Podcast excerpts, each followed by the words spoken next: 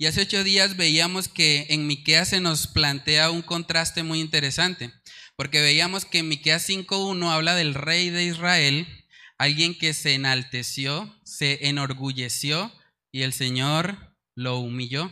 Y por el contrario, vemos a Jesús que siendo Dios, Él se humilló en la tierra tomando forma de hombre y luego Dios lo exaltó.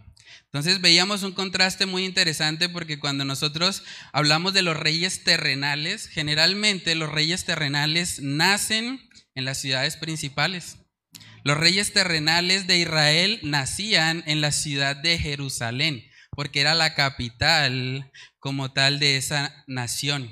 Entonces, vemos un contraste total porque vemos a Jesús siendo rey, pero naciendo en un lugar pequeño e insignificante, como lo era Belén. Veíamos también que por lo general los reyes terrenales nacen en palacios y Jesús nace en un pesebre o en un establo. Entonces, mientras los reyes terrenales vienen al mundo para ser servidos, Jesús vino no para ser servido, sino para servir.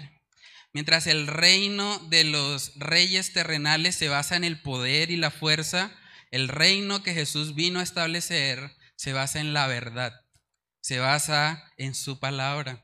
Mientras los reyes terrenales reclutan soldados por medio de la fuerza externa, vemos que Jesús es un rey que nos hace sus soldados, pero a través de una transformación interna de adentro hacia afuera, el amor de Cristo nos constriñe. También vimos que el rey de Israel fue humillado porque se enalteció, mientras que Jesús fue exaltado porque se humilló.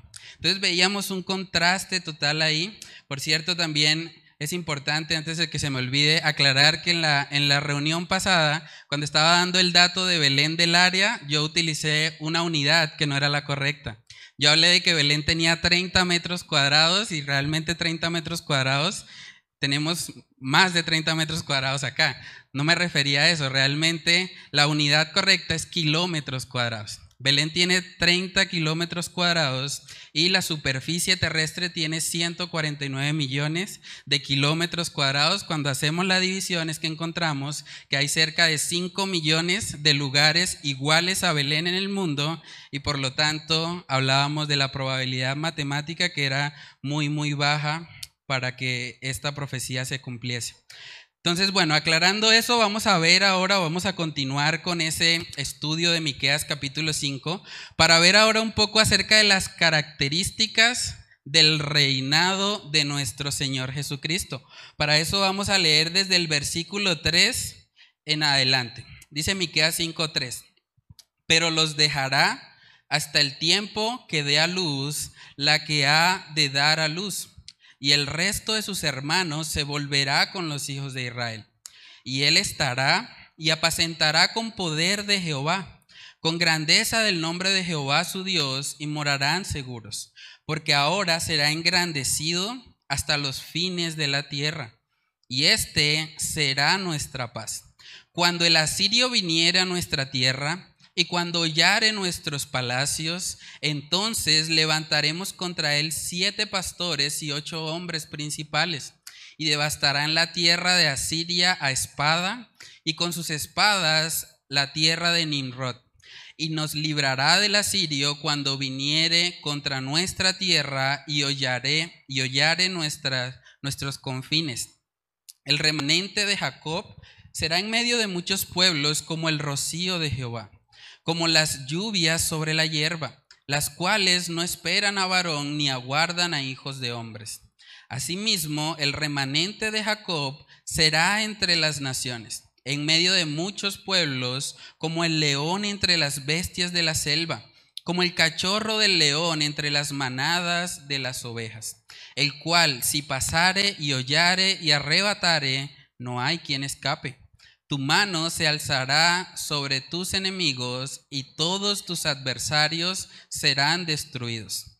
Acontecerá en aquel día, dice Jehová, que haré matar tus caballos de en medio de ti y haré destruir tus carros. Haré también destruir las ciudades de tu tierra y arruinaré todas tus fortalezas. Asimismo, destruiré de tu mano las hechicerías y no se hallarán en ti agoreros. Y haré destruir tus esculturas y tus imágenes de en medio de ti, y nunca más te inclinarás a la obra de tus manos. Arrancaré tus imágenes de acera de en medio de ti y destruiré tus ciudades. Y con ira y con furor haré venganza en las naciones que no obedecieron. Vamos a orar y a pedir la dirección del Señor en esta mañana. Padre, queremos pedirte, Señor, que a través de tu Espíritu Santo seas obrando en nuestra mente, en nuestro entendimiento, Señor Ayúdanos a atesorar la palabra que vamos a estar estudiando el día de hoy. Oramos para que tu Espíritu Santo nos convenza, nos redarguya y nos ayude, Señor, a, poner por obra todo lo que vamos a estar aprendiendo en esta mañana. Padre, oramos que seas tú el único que sea glorificado y exaltado en esta mañana. Te lo pedimos, Dios, en el nombre de Cristo Jesús. Amén y amén.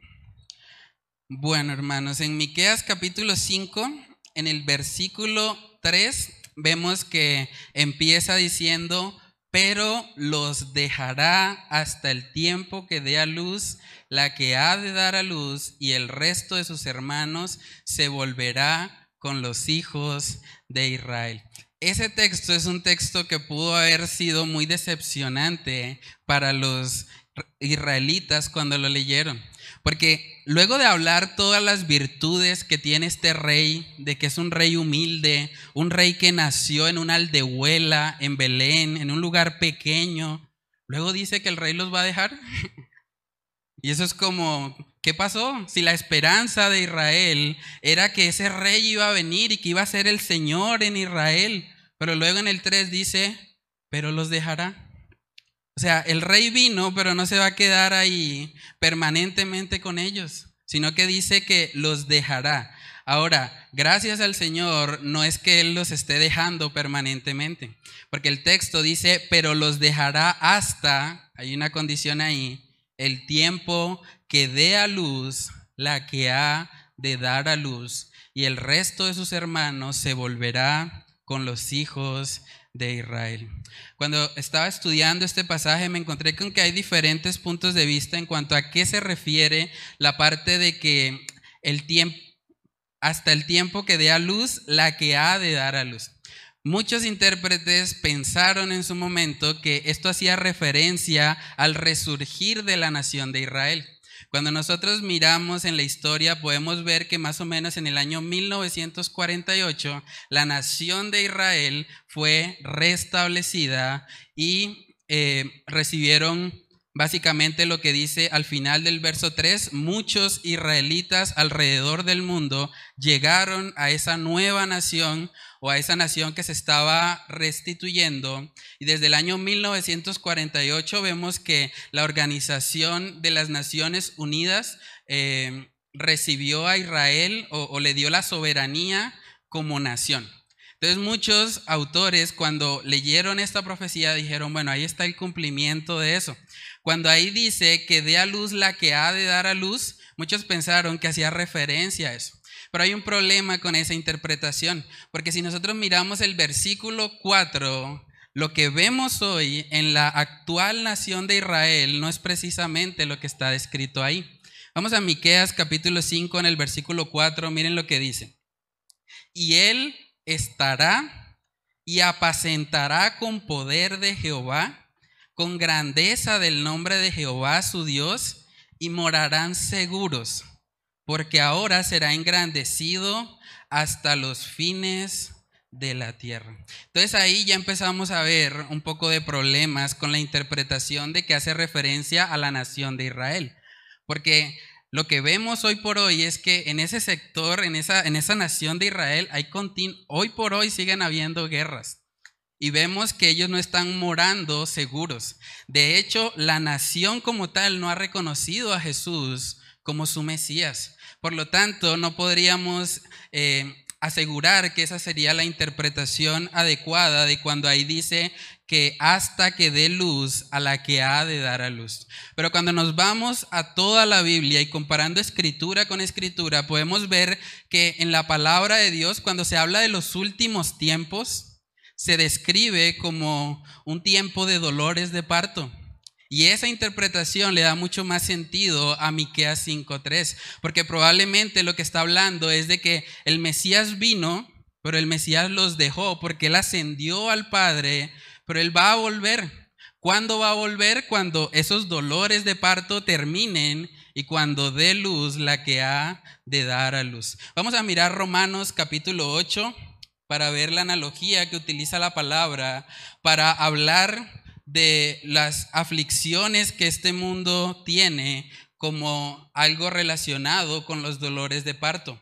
Romanos capítulo 8, versículo 22, dice ahí la palabra de Dios, porque sabemos que toda la creación gime a una, y a una está con dolores de parto hasta ahora. Y no solo ella, sino que también nosotros mismos que tenemos las primicias del Espíritu, nosotros también gemimos dentro de nosotros mismos, esperando la adopción, la redención de nuestro cuerpo. Porque en esperanza fuimos salvos, pero la esperanza que se ve no es esperanza. Por lo que alguno ve, hay que esperarlo. Pero si esperamos lo que no vemos, con paciencia lo aguardamos. Bueno, las mujeres que están aquí, que son madres, saben que los dolores de parto se van incrementando en la medida en que se acerca el momento de dar a luz, ¿cierto? Entonces, lo mismo es lo que la palabra de Dios nos muestra acerca de todo lo que está sucediendo en la tierra y que de alguna manera es como la creación gimiendo. Es la creación experimentando esos dolores de parto. Y un día esa ese, dolor de parto va a cesar. ¿Por qué? Porque Jesús, el Rey de Reyes, va a volver. Y cuando Él vuelva, hermanos, será el día más glorioso para los creyentes. Vamos a mirar Mateo capítulo 24, ahí también se describe cómo todo lo que está sucediendo en el mundo, todo lo que uno ve de guerras, lo que uno ve de pestes, de situaciones difíciles que enfrentamos en este mundo caído, todo eso dice la palabra que es principio de dolores. Mateo capítulo 24, versículo 3. Miren lo que preguntaron los discípulos acerca del fin de los tiempos. Mateo 24:3 dice, y estando él sentado en el monte de los olivos, los discípulos se le acercaron aparte diciendo, dinos, ¿cuándo serán estas cosas? ¿Y qué señal habrá de tu venida y del fin del siglo? Respondiendo Jesús les dijo, mirad que nadie os engañe, porque vendrán muchos en mi nombre diciendo yo soy el Cristo, y a muchos engañarán y oiréis de guerras y rumores de guerra. Mirad que no os turbéis, porque es necesario que todo esto acontezca. Pero aún no es el fin, porque se levantará nación contra nación y reino contra reino, y habrá pestes y hambres y terremotos en diferentes lugares. Y todo esto, dice la palabra, será principio de dolores. Todo lo que está describiendo ahí ya lo hemos visto guerras, rumores de guerra. Si uno mira la nación de Israel con Palestina, están continuamente bombardeándose. Es una situación muy triste y vemos que todo el tiempo está hablándose de guerras o de rumores de guerra. También vemos las pestes. Estamos viviendo todavía una de las pestes que es la pandemia del COVID-19. Y todo eso es que la creación está gimiendo porque el Salvador viene porque estamos experimentando los dolores de parto, pero un día esos dolores de parto van a cesar. Y ese día, hermanos, será un día glorioso para los creyentes. Debemos tener cuidado cuando nosotros estudiamos la escatología y los últimos tiempos, de caer de pronto en la trampa, de, de tratar de identificar cuándo va a ser el día. Muchos eh, cristianos a lo largo de la historia han errado precisamente por eso. Como les comentaba, la, interpretación de Miqueas 5.3, para, para su momento, muchos cristianos estaban totalmente confiados en que como la nación de Israel había sido restituida, eso significaba que el Mesías iba a venir. Y muchos estuvieron esperando eso alrededor del año 1948 hasta 1950 más o menos. Pero debemos ser cuidadosos, no debemos caer en el extremo de, identificar cuál es el día, la fecha, eh, el año en el que el Señor va a venir, pero tampoco podemos caer en el otro lado.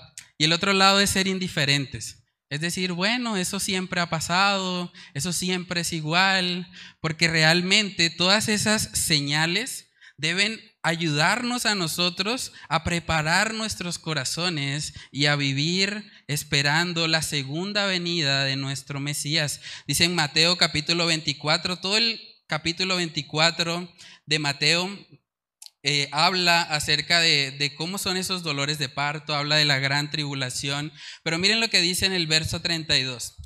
Dice, de la higuera aprended la parábola. Cuando ya su rama está tierna y brotan las hojas, sabéis que el verano está cerca. Así también vosotros, cuando veáis todas estas cosas, conoced que está cerca, a las puertas. De cierto os digo que no pasará esta generación hasta que todo esto acontezca. El cielo y la tierra pasarán, pero mis palabras no pasarán. Pero del día y la hora nadie sabe, ni aun los ángeles de los cielos, sino solo mi Padre. Entonces, aquí vemos un equilibrio saludable en eso. Nosotros debemos estar atentos, así como la higuera eh, brotan de ella las hojas y sabemos que el verano está cerca. De la misma manera, cuando vemos que todos esos eh, principios de dolores están sucediendo, cuando vemos que la situación a nivel mundial se pone cada vez más difícil, todo eso debe llevarnos a nosotros a esperar, a anhelar, dice la palabra, su segunda venida. Y es importante, hermanos, cuando nosotros hablábamos hace ocho días acerca de las profecías, se cumplieron más de 300 profecías sobre la primera venida de nuestro Señor Jesucristo. Imagínense eso. Si algo nosotros podemos aprender de eso, es que tenemos un Dios que cumple sus promesas. Él prometió que Jesús vendría por primera vez y Jesús vino. Ahora, Él ha prometido que el Rey de Reyes va a venir por segunda vez y Él va a cumplir su promesa. Un comentarista bíblico dijo, la segunda venida de Jesús será el día más glorioso y anhelado para el creyente. Pero al mismo tiempo será para el incrédulo el día más terrorífico que alguna vez haya enfrentado. Entonces debemos preguntarnos de qué lado estamos. ¿Somos de los que hemos creído y anhelamos su segunda venida? ¿O somos de los que si Jesús viniera hoy, deberíamos estar temblando? Deberíamos estar angustiados porque por causa de nuestros pecados lo que merecemos es la justa ira de Dios. ¿Saben que hay muchas personas que se burlan de la segunda venida del Señor? Hay gente que dice, ah, eso es puro cuento. Llevamos 2021 años y la gente siempre diciendo que Jesús va a volver.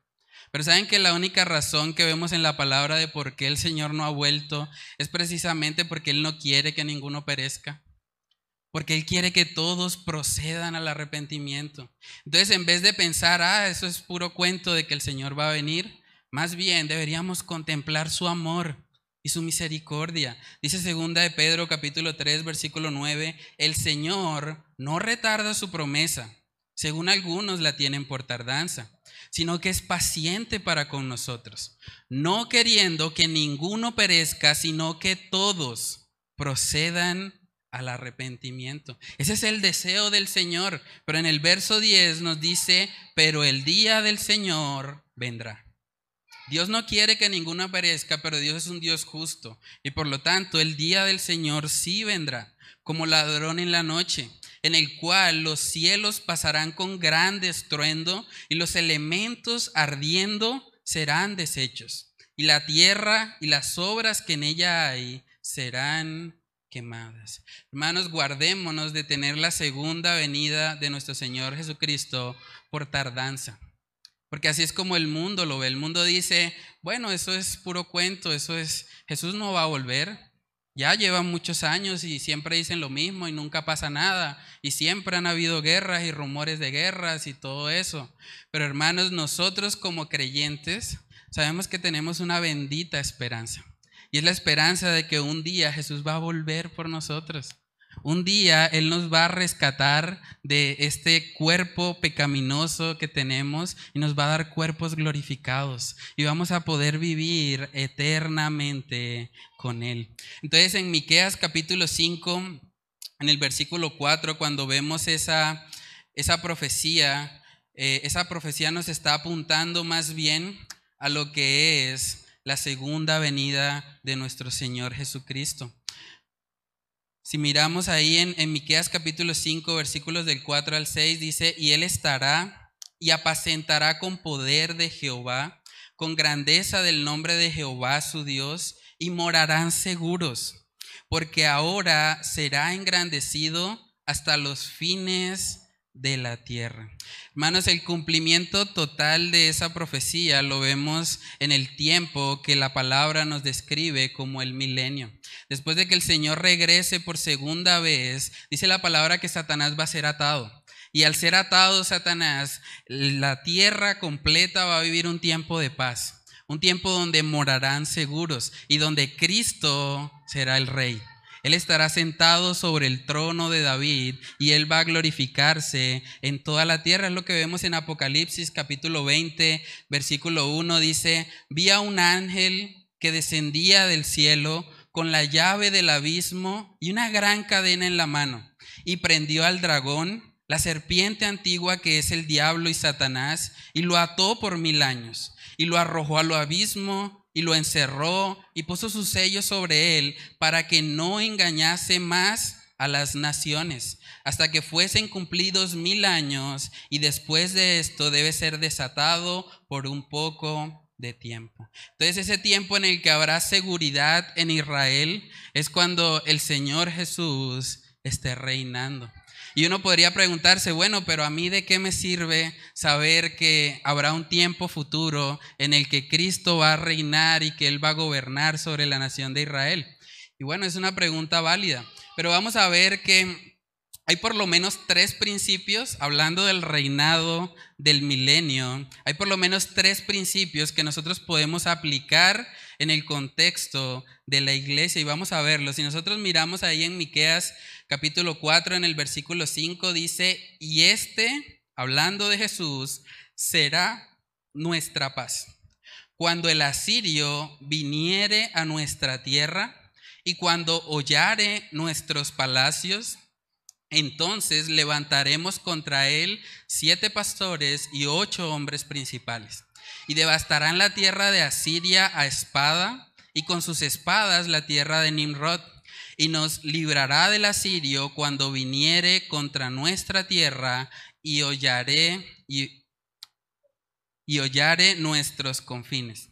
Entonces lo, lo primero que podemos ver ahí que es aplicable a la iglesia es que Cristo es nuestra paz. Si ven que dice que este será nuestra paz.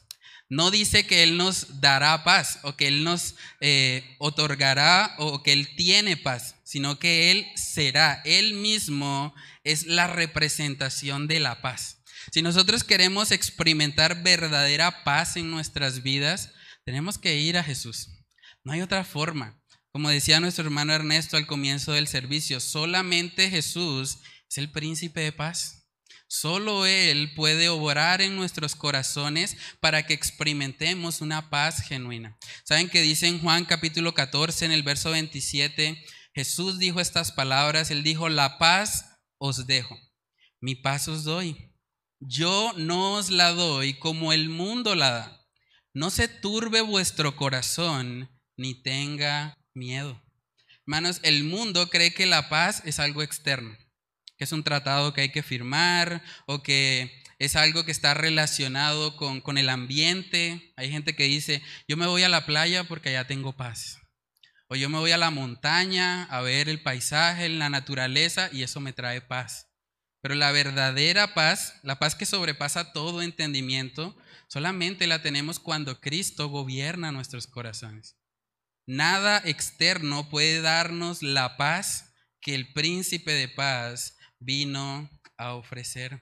Saben que una de las consecuencias más terribles que hemos tenido con todo esto de la pandemia del COVID es que mucha gente ha mostrado su necesidad de paz y ha buscado en otras fuentes encontrar la paz. Cuando estaba preparando este mensaje me tomé a la tarea de buscar algunas estadísticas y lo que va del año 2021 hasta el mes de octubre, solamente en Bogotá se han atendido más de 1.500 casos por consumo excesivo de drogas o alcohol. 1.500 casos en lo que va del año 2021. Algo que la pandemia ha hecho es que mucha gente, en medio de su ausencia de paz, ha ido corriendo a buscar las drogas, pensando que las drogas o el alcohol les van a suplir esa paz. Y si miramos las estadísticas a nivel mundial es mucho más preocupante. Según la revista The Lancet, se estima que durante la pandemia se han generado 53 millones de casos de depresión. 53 millones. Gente que necesita la paz de Cristo. Y también dice que hay 76 millones de casos de ansiedad. Personas que están tratando de buscar afuera lo que solo Cristo puede ofrecer adentro. Hermanos, nosotros como creyentes tenemos la responsabilidad de ir y anunciarles a esas personas el Evangelio de salvación. Aquí mismo en Bucaramanga, hace unas semanas, un joven de 17 años se quitó la vida. Aquí en el puente la novena. Noticia muy triste. Y cuando uno mira la noticia se da cuenta que fue por una ruptura amorosa. ¿Qué está pasando con nuestros jóvenes? ¿Dónde están buscando satisfacción? Ese joven tal vez pensó que suicidarse le iba a traer paz. Qué mentira tan grande. El suicidio no le va a traer paz a nadie. El suicidio es simplemente acelerar el encuentro con Dios y Él tendrá que rendir cuentas. Entonces, hermanos, cuando nosotros vemos toda esa necesidad, debemos entender que si Cristo es nuestra paz, estamos llamados también a compartir de esa paz con otros. ¿Qué hubiera pasado si a ese joven de 17 años alguien se, se le hubiese acercado y le hubiese predicado el Evangelio de Salvación? ¿Qué hubiese pasado si le hubiese hablado acerca de Romanos, capítulo 5, versículo 1? Dice, justificados pues por la fe, tenemos paz para con Dios por medio de nuestro Señor Jesucristo. ¿Qué hubiera pasado si un creyente se hubiese acercado y le hubiese dicho, no, la paz no la vas a encontrar quitándote la vida? La paz solo está en Cristo Jesús. En Colosenses también, capítulo 1, el texto que nos compartía también nuestro hermano Ernesto, vemos que Jesús mismo vino a comprar esa paz. Dice Colosenses 1:19, por cuanto agradó al Padre que en él habitase toda plenitud y por medio de él reconciliar consigo todas las cosas, así las que están en la tierra como las que están en los cielos, haciendo la paz mediante la sangre de su cruz. ¿Qué hubiera pasado si alguien hubiese estado ahí? para predicarle el mensaje de paz. Romanos capítulo 10 también nos exhorta a eso. Romanos 10, verso 14 dice, ¿cómo pues invocarán a aquel en el cual no han creído? ¿Y cómo creerán en aquel de quien no han oído? ¿Y cómo oirán sin haber quien les predique? ¿Y cómo predicarán si no fueren enviados? Como está escrito, Cuán hermosos son los pies de los que anuncian qué? La paz. De los que anuncian buenas nuevas. Hermano, ¿cuándo fue la última vez que tú anunciaste la paz? ¿Cuándo fue la última vez que tú le hablaste a alguien de que puede reconciliarse con Dios por medio de Cristo Jesús?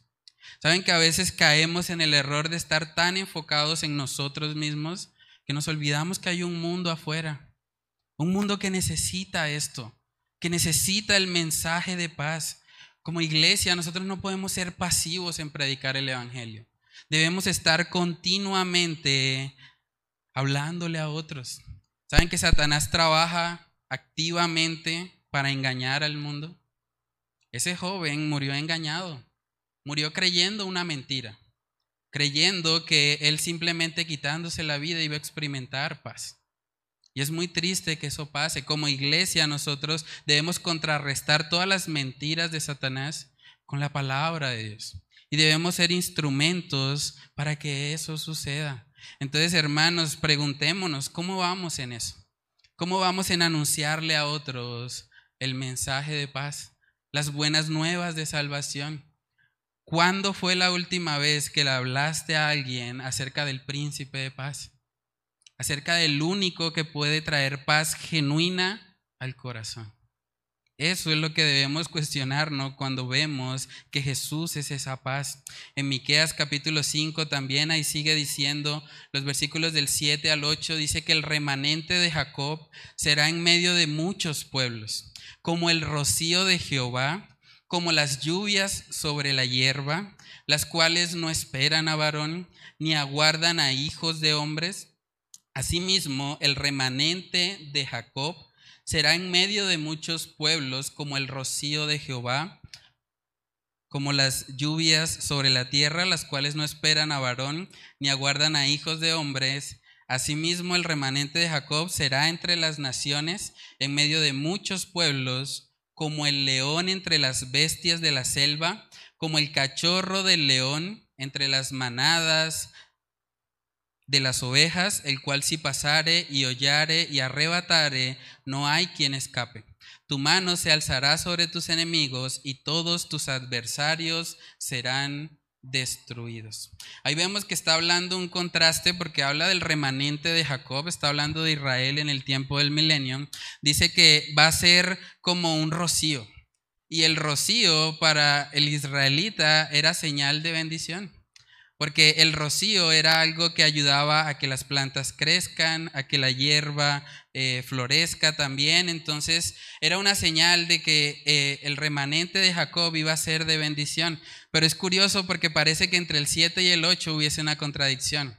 Porque mientras en el 7 habla de que el remanente será de bendición, en el 8 habla como si el remanente de Jacob fuese una amenaza.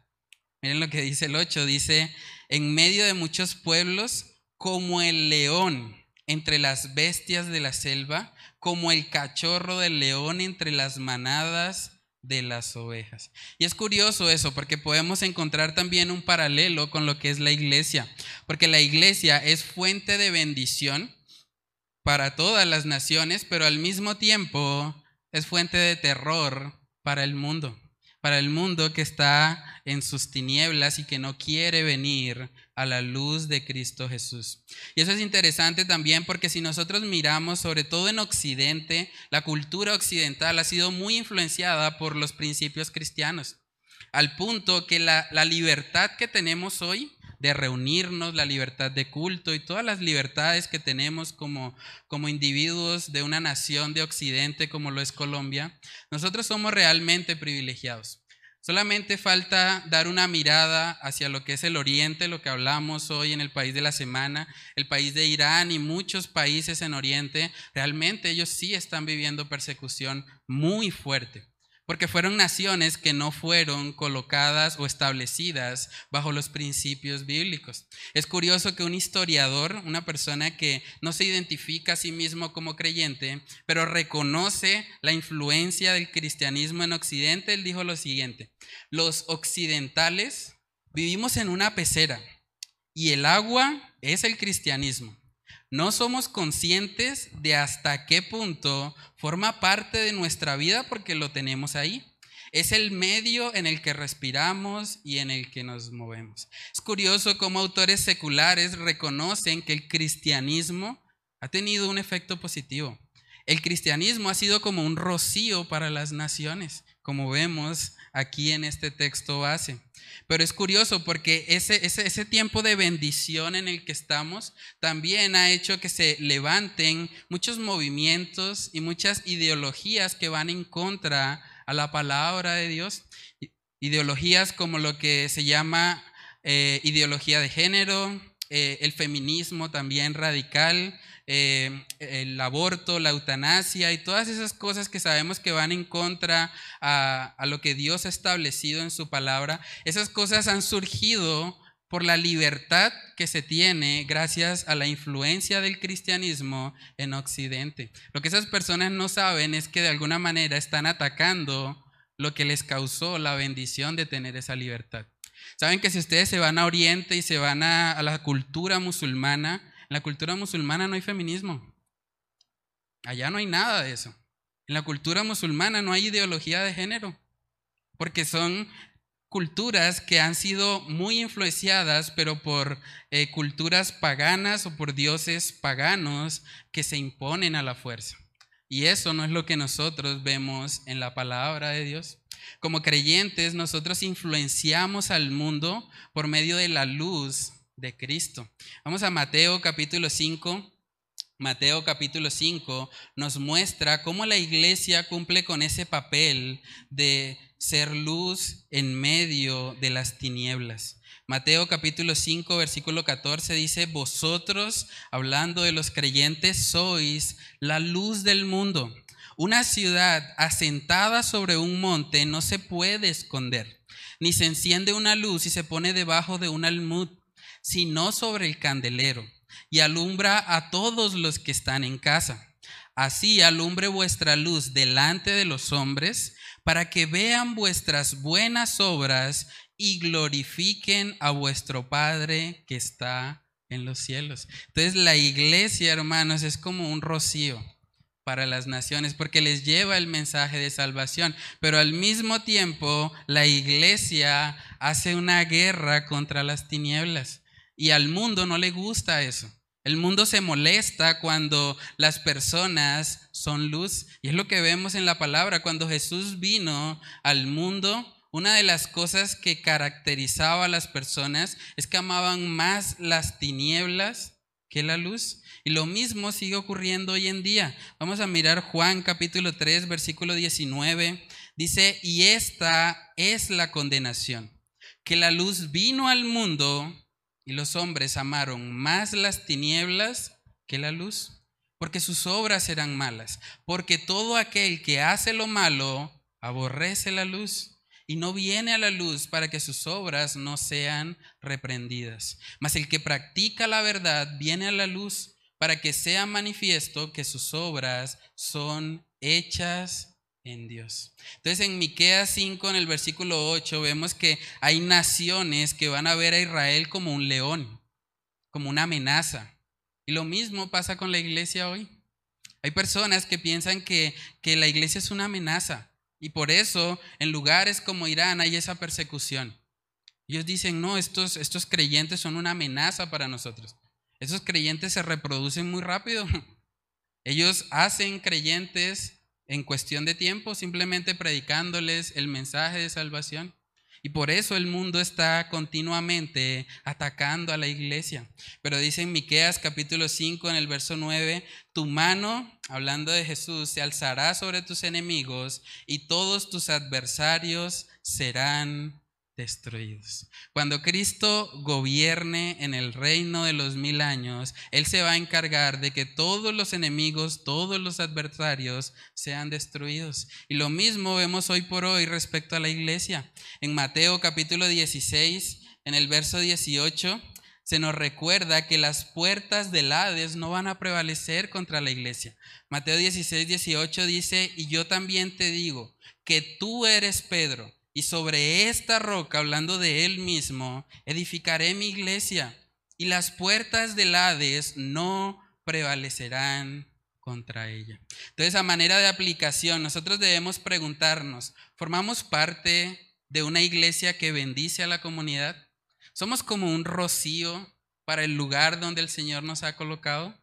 Y también debemos preguntarnos si somos como un león para el reino de las tinieblas si nosotros le, causamos al menos una preocupación a Satanás. Satanás está preocupado por tu cristianismo porque está viendo que estás tan apasionado por ir y predicar el Evangelio a otros que te estás convirtiendo en un estorbo en sus planes. Hermanos, es muy importante que entendamos que como iglesia tenemos una función que cumplir aquí en la tierra. Y como iglesia nosotros debemos ser esa comunidad que bendice a través de la predicación del Evangelio y que arrebata de las tinieblas a todos los que están perdidos. Lo último que vemos ahí en Miqueas capítulo 5 es que en el reino del milenio Jesús mismo se va a encargar de destruir todo aquello que pueda representar la confianza del hombre. Y vamos a verlo. Miqueas capítulo 5, versículo 10 también dice, acontecerá en aquel día, dice Jehová, que haré matar, pongan atención a estas cosas, tus caballos de en medio de ti, y haré destruir tus carros. Haré también destruir las ciudades de tu tierra y arruinaré todas tus fortalezas. Asimismo, destruiré de tu mano las hechicerías y no se hallarán en ti agoreros. Y haré destruir tus esculturas y tus imágenes de en medio de ti, y nunca más te inclinarás a, las, a la obra de tus manos. Arrancaré tus imágenes de acera de en medio de ti, y destruiré tus ciudades. Y con ira y con furor haré venganza en las naciones que no obedecieron. Caballos, carros, ciudades, fortalezas, todo viene de la mano del hombre. Lo que Jesús está diciendo es, voy a quitarte todo que pueda ser tu confianza, para que confíes solamente en mí. Y Jesús hace lo mismo hoy por hoy con la iglesia. Cuando nosotros tenemos algo en nuestra vida que se convierte en un ídolo, que se convierte en lo más importante, cuando el trabajo llega a ser lo que ocupa el 100% de nuestro pensamiento, incluso cuando nuestra familia llega a ocupar un lugar más alto que el que le corresponde al Señor, Él llega y Él disciplina. Entonces, la otra característica es que Cristo purifica a los que son suyos. Cristo purifica y Cristo tiene que quitar muchas veces todo aquello que pueda representar una confianza terrenal para nosotros. Porque nosotros no debemos vivir confiando en las cosas de este mundo. Nosotros debemos confiar únicamente en Él. Él es nuestra paz. Él es en quien debemos tener puesta la mirada. En Primera de Pedro capítulo 1 también habla acerca de que el creyente muchas veces, así como el fuego, tiene que ser probado. Y a través de esas pruebas, el Señor forma en nosotros el carácter de Cristo. Dice primera de Pedro capítulo 1 versículo 6, en lo cual vosotros os alegráis, aunque ahora por un poco de tiempo, si es necesario, tengáis que ser afligidos en diversas pruebas, para que sometida a prueba vuestra fe, miren lo que dice, mucho más preciosa que el oro, el cual aunque perecedero, se prueba con fuego, sea hallada en alabanza, gloria y honra cuando sea manifestado Jesucristo. Entonces, hermanos, así como el fuego le quita las impurezas al oro, de la misma manera Dios tiene que también purificar nuestros corazones de todo aquello que pueda representar un ídolo en nuestras vidas. Hay una frase del pastor Paul Washer que me gusta mucho. Él dijo, si tú le perteneces a Él, si tú eres un súbdito del reino de Jesús, Él te va a quebrantar en mil pedazos para reconstruirte. Él no te va a compartir con el mundo. Él no te permitirá obtener ningún gozo de la feria de vanidades. Hermanos, Dios nos ama tanto que quita los ídolos de nuestro corazón, que quita todo aquello que pueda representar para nosotros una confianza terrenal. También muchas veces Él tiene que disciplinarnos porque lo que vemos ahí de las imágenes de acera, de las hechicerías, de los agoreros, esas cosas son pecado. Y el Señor tiene que disciplinarnos por eso. Hermanos, debemos entender que todo lo que pasa en nuestra vida, la palabra nos muestra que es para nuestro bien. Para todos aquellos que aman a Dios, el Señor permite situaciones en nuestra vida, dificultades, momentos adversos, porque a través de eso es que el carácter de Cristo es formado en nosotros. Hay gente que ha tomado el texto de Romanos 8:28 y solamente leen el, el versículo 28 porque dice que todas las cosas ayudan a bien. y dejan ese bien a interpretación de cada uno.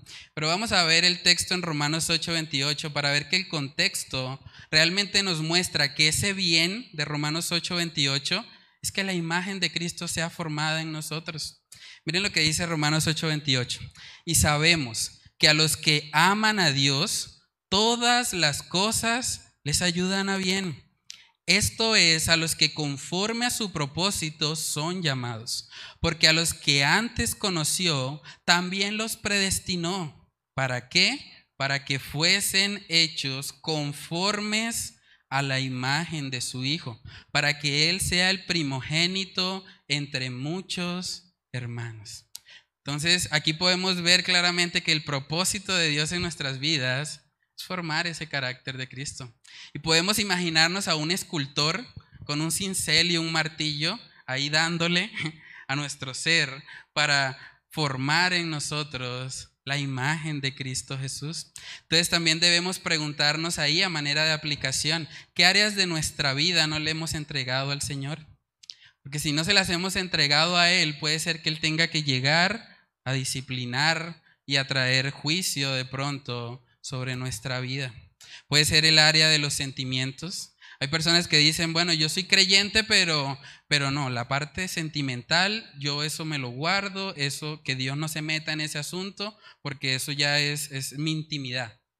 Pero realmente Dios no quiere que tengamos reservas con Él, que nosotros nos rindamos completamente a Él. O puede ser también el área laboral. Hay personas que piensan, bueno, pues yo amo a Dios, pero que Él no se meta en mi cuestión laboral, porque yo lo que es del trabajo, eso, lo arreglo yo.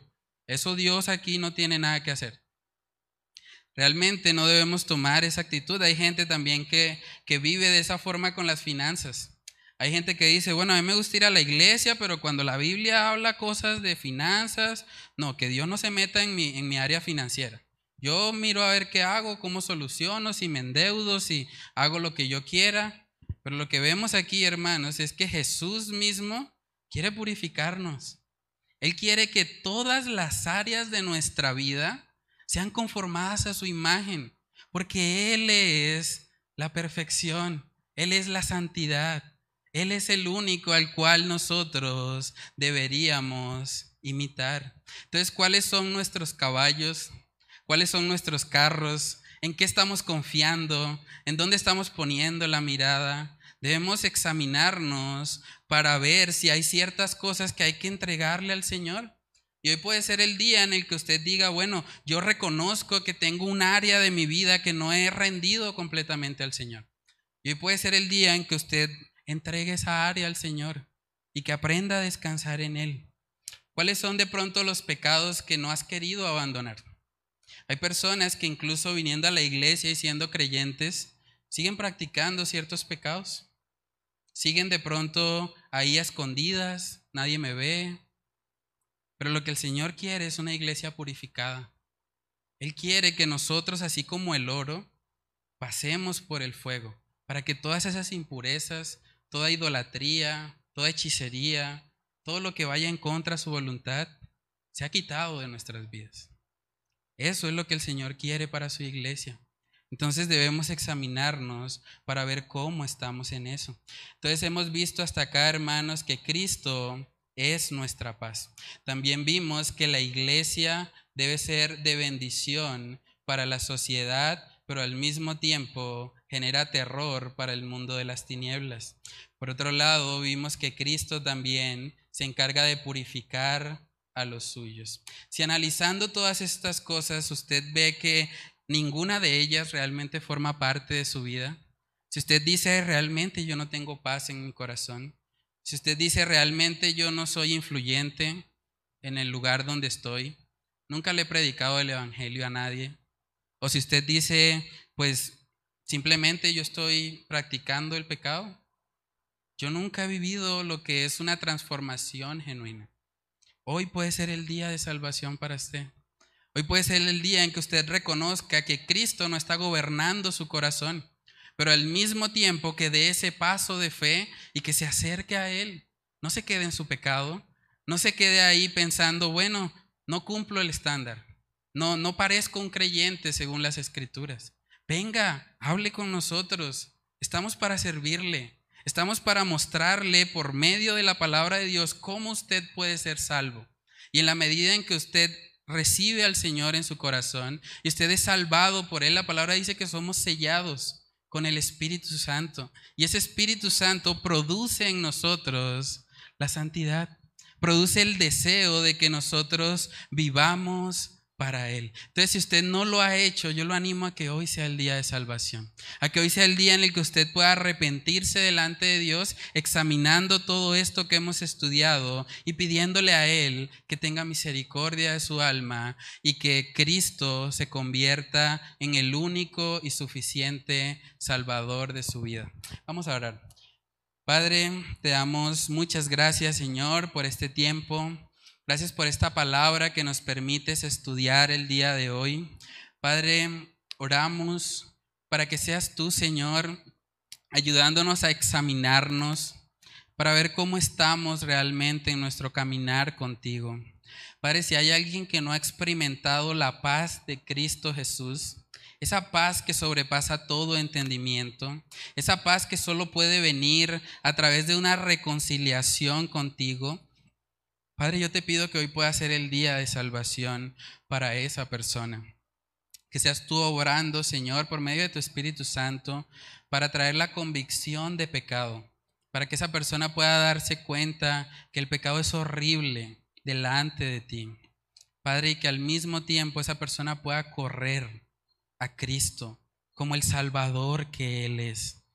Padre, que seas tú glorificándote en esta mañana y ayudándonos a poner por obra esta tu palabra. Padre, ayúdanos, Señor, te lo pedimos en el nombre de Cristo Jesús. Amén y amén.